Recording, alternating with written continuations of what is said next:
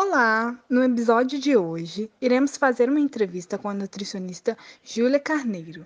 Júlia se formou na Universidade Federal de Juiz de Fora e fez pós-graduação em nutrição hospitalar com ênfase em UTI pela IESP. Ela também está se especializando em fitoterapia aplicada à nutrição clínica na UFRJ. Nós convidamos a Júlia para nos responder sobre a sua vivência e as experiências na nutrição clínica.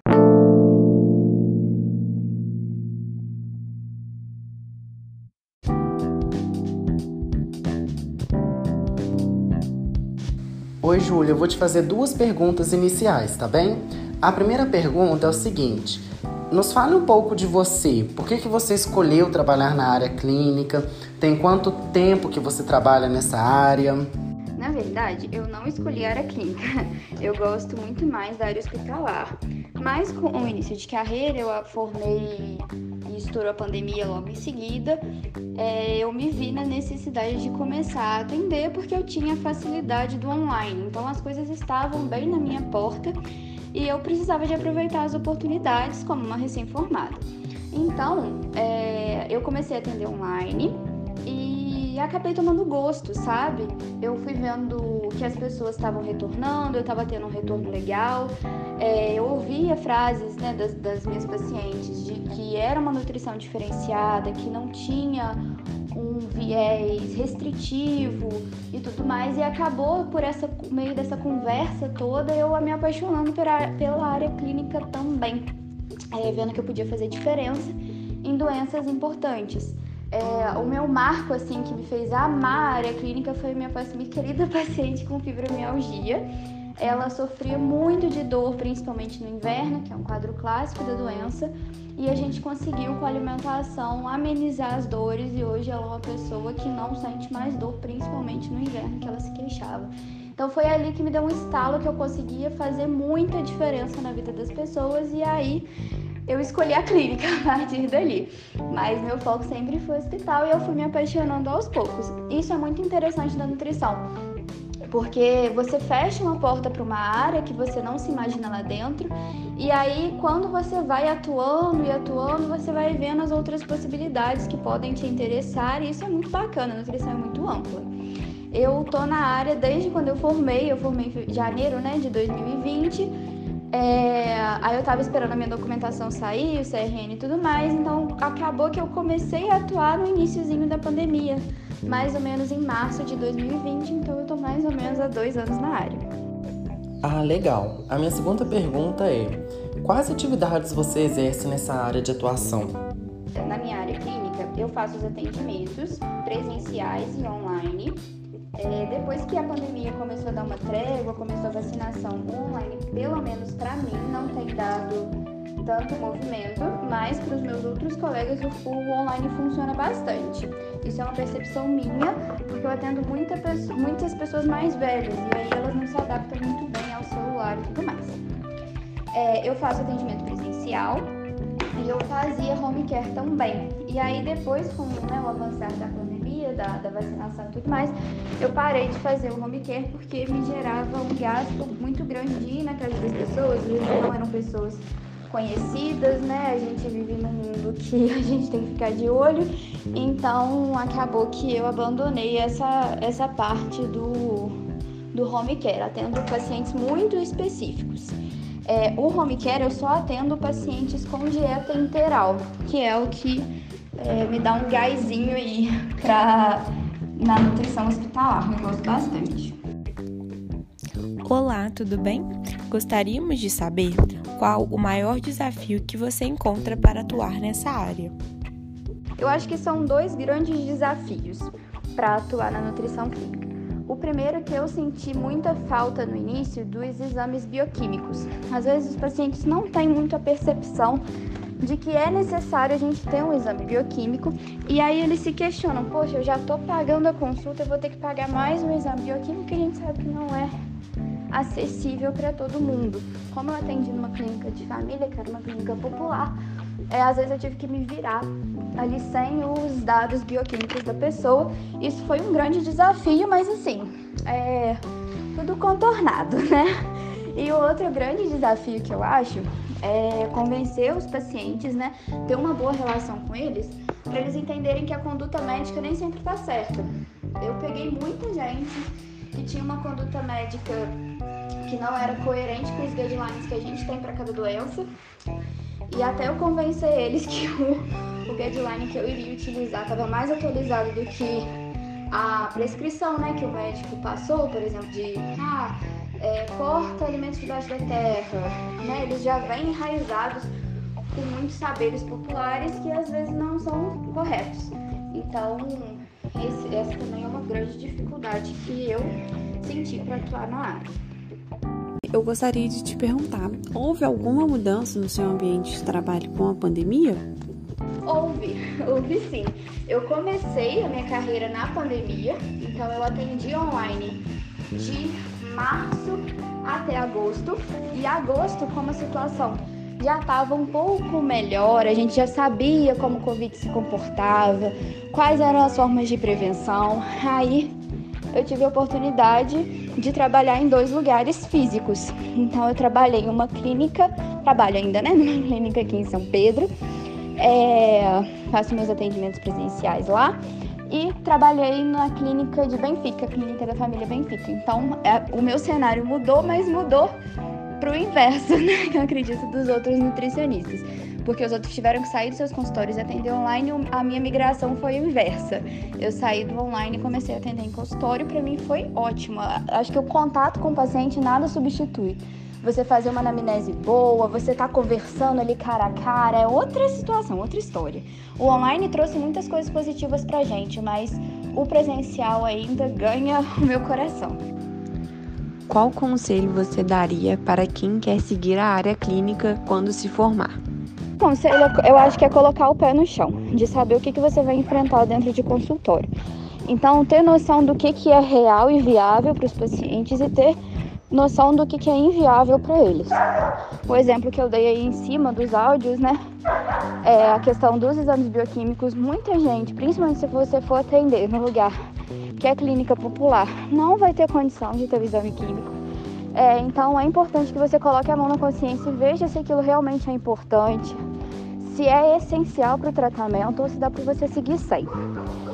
É, a mesma coisa é acessibilidade alimentar. Então, ver até onde seu paciente consegue ir. Se você vai ter que ficar no básico que super funciona, ou se ele é um paciente que já tem um poder aquisitivo um pouco melhor, e aí você consegue explorar maiores qualidades de fibra, outros alimentos que não estão no dia a dia da população brasileira. Eu acho que isso é bem importante. É, eu acho que tem que colocar também em xeque a questão da suplementação, que eu vejo muito paciente chegando já querendo um tipo de dieta, querendo uma suplementação.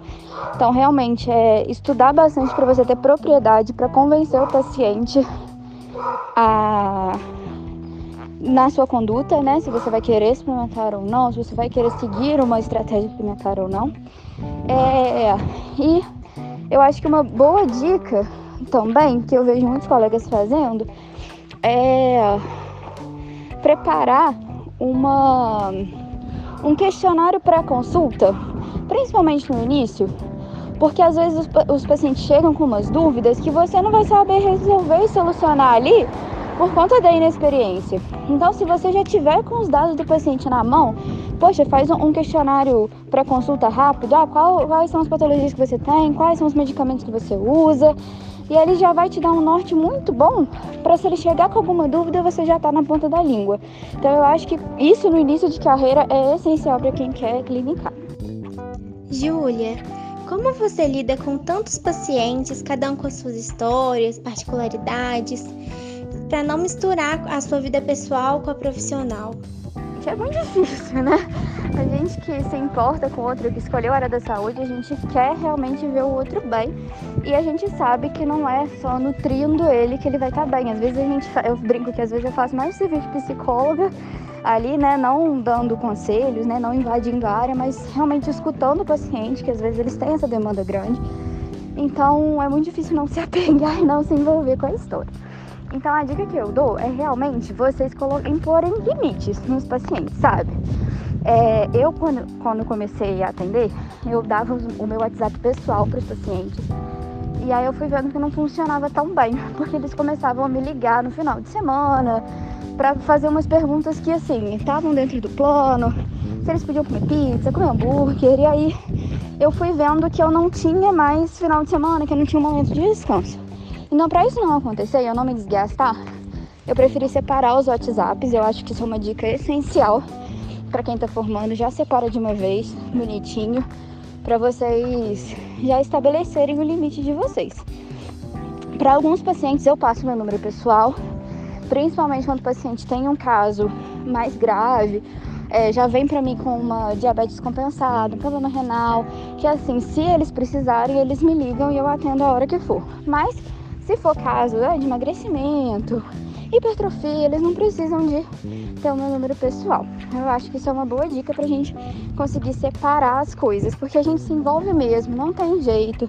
A gente ganha muito carinho deles, porque eles têm muita gratidão quando você resolve um problema que estava ali, né? E ele consegue se alimentar bem e resolver aquela questão que ele trouxe para você.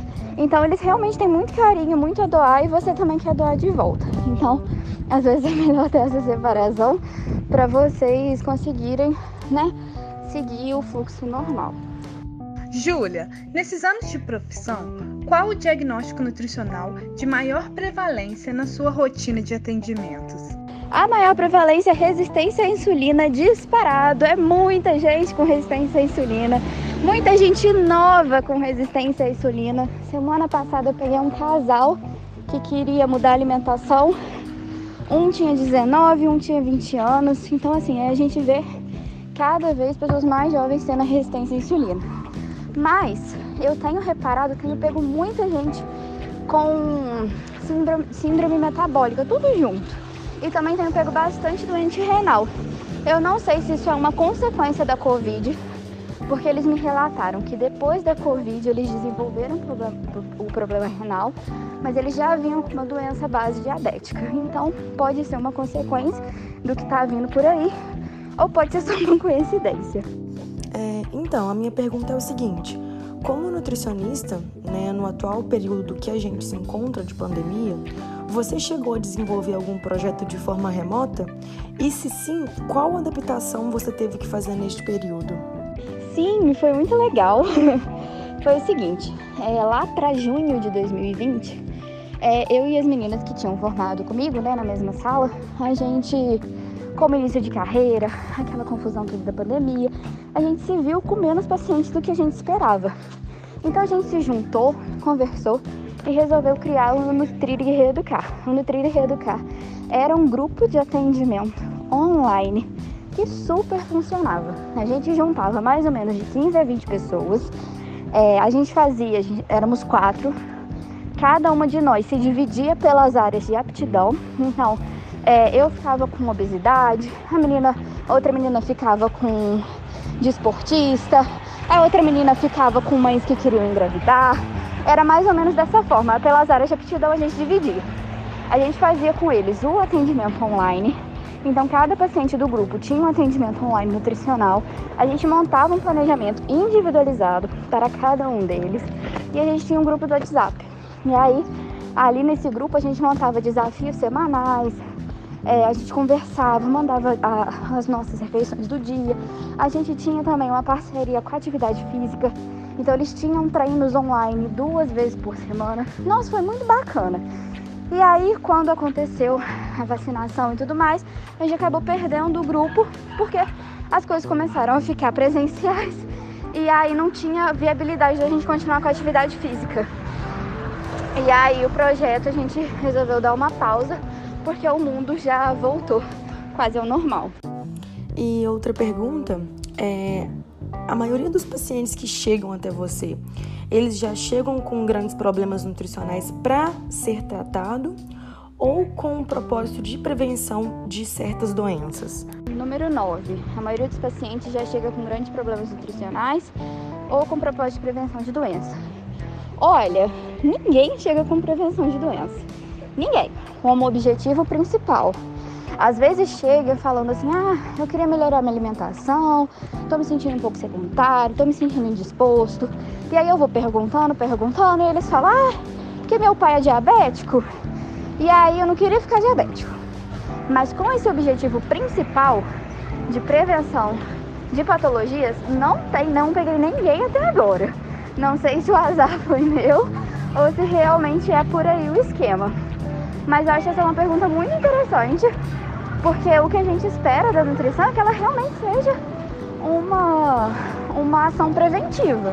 E se a gente começar cada vez mais cedo a ter uma alimentação boa, a gente previne um tanto de coisa lá pra frente. Então, realmente, esse deveria ser o objetivo principal das pessoas, mas está longe disso, infelizmente, gente. Agora, a próxima pergunta. É, na sua área, como você vê a importância da educação alimentar e nutricional nos atendimentos? 100%.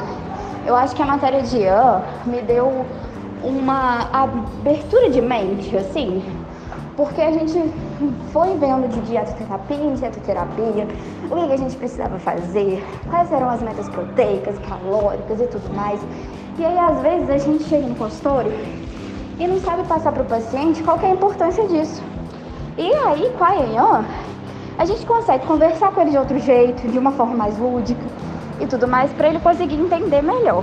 Então, eu acho que assim, a EAN, ela possibilita a gente a ver umas, é, umas perspectivas diferentes da nutrição e passar para o paciente. Porque às vezes você chegar para o paciente e falar assim, ah, porque se você fizer atividade física, a glicose ela vai entrar na célula por uma via diferente do GLUT4. Ele não está entendendo, entendeu? Se o paciente for leigo, então não for da área da saúde, ele não está nem aí para você. Então, você ter essas atividades dentro do consultório, adaptar para a faixa etária que você está inserido, é assim, sensacional. É, nossa, muito bom mesmo. Ai, que legal. Conta pra gente um pouquinho sobre como funciona o seu trabalho no REDS. Então, o REDS é um projeto de doença falciforme que eu fui convidada a participar pela doutora Daniela Werneck. A Dani é hematologista e ela coordena o projeto de doença falciforme aqui em Juiz de Fora. O REDS ele é um projeto multicêntrico. Ele pega então cinco países e dentro do Brasil ele pega cinco estados para a gente coletar os dados dos doentes falciformes. Eu atuo lá no REDS como assistente de pesquisa. Eu não faço a parte nutricional. Mas, em compensação, é tanta gente que eu conheço lá dentro que eu aprendo muito, muito, muito mesmo. Coisas que são básicas do sistema do corpo humano que a nutrição não ensina a gente com tanto afinco. Por exemplo, lá eu trabalho diretamente com médico. Então tem várias patologias que a gente passa muito batido na nutrição e que tem alta prevalência hoje em dia e que a alimentação é essencial para elas. E a gente passa muito batido. Então acaba que eu vou reforçando ali os conhecimentos. É, a gente pega cirurgicamente os pacientes, então tem uma ideia de, de onde pega cada cirurgia, quais são os efeitos dela a longo prazo, quais são as consequências metabólicas. Isso é muito importante para vivência mesmo clínica. É, é isso, no REDS. A gente só pega a doença falciforme, a gente faz um questionário com eles sobre é, a qualidade de vida, se eles estão com dor e tudo mais, faz a revisão de prontuário, então a gente pega as doenças que ele já teve, os medicamentos que ele usa, é muito interessante. E agora, como eu já tô lá há um tempo, eu tô tentando inserir a nutrição lá dentro. Tem o um edital da FAPEMIG aberto e a gente vai mandar um projeto para ver os polimorfismos de vitamina D que os doentes falciformes podem ter. E se a gente descobrir isso, a gente pode entrar com uma fitoterapia para metilar o gene e a gente não ter mais deficiência em vitamina D. Então, eu tô super empolgada. E é isso aí, meninas. Eu acho que em qualquer plano que a gente tiver, mesmo que não seja mais voltado para nutrição, a gente consegue inserir do nosso jeitinho essa ciência tão linda que a gente escolheu amar e praticar. Esse foi mais um episódio. Nós gostaríamos de agradecer a Júlia pela disponibilidade de tempo. Eu espero que você tenha gostado. Fique bem e até a próxima.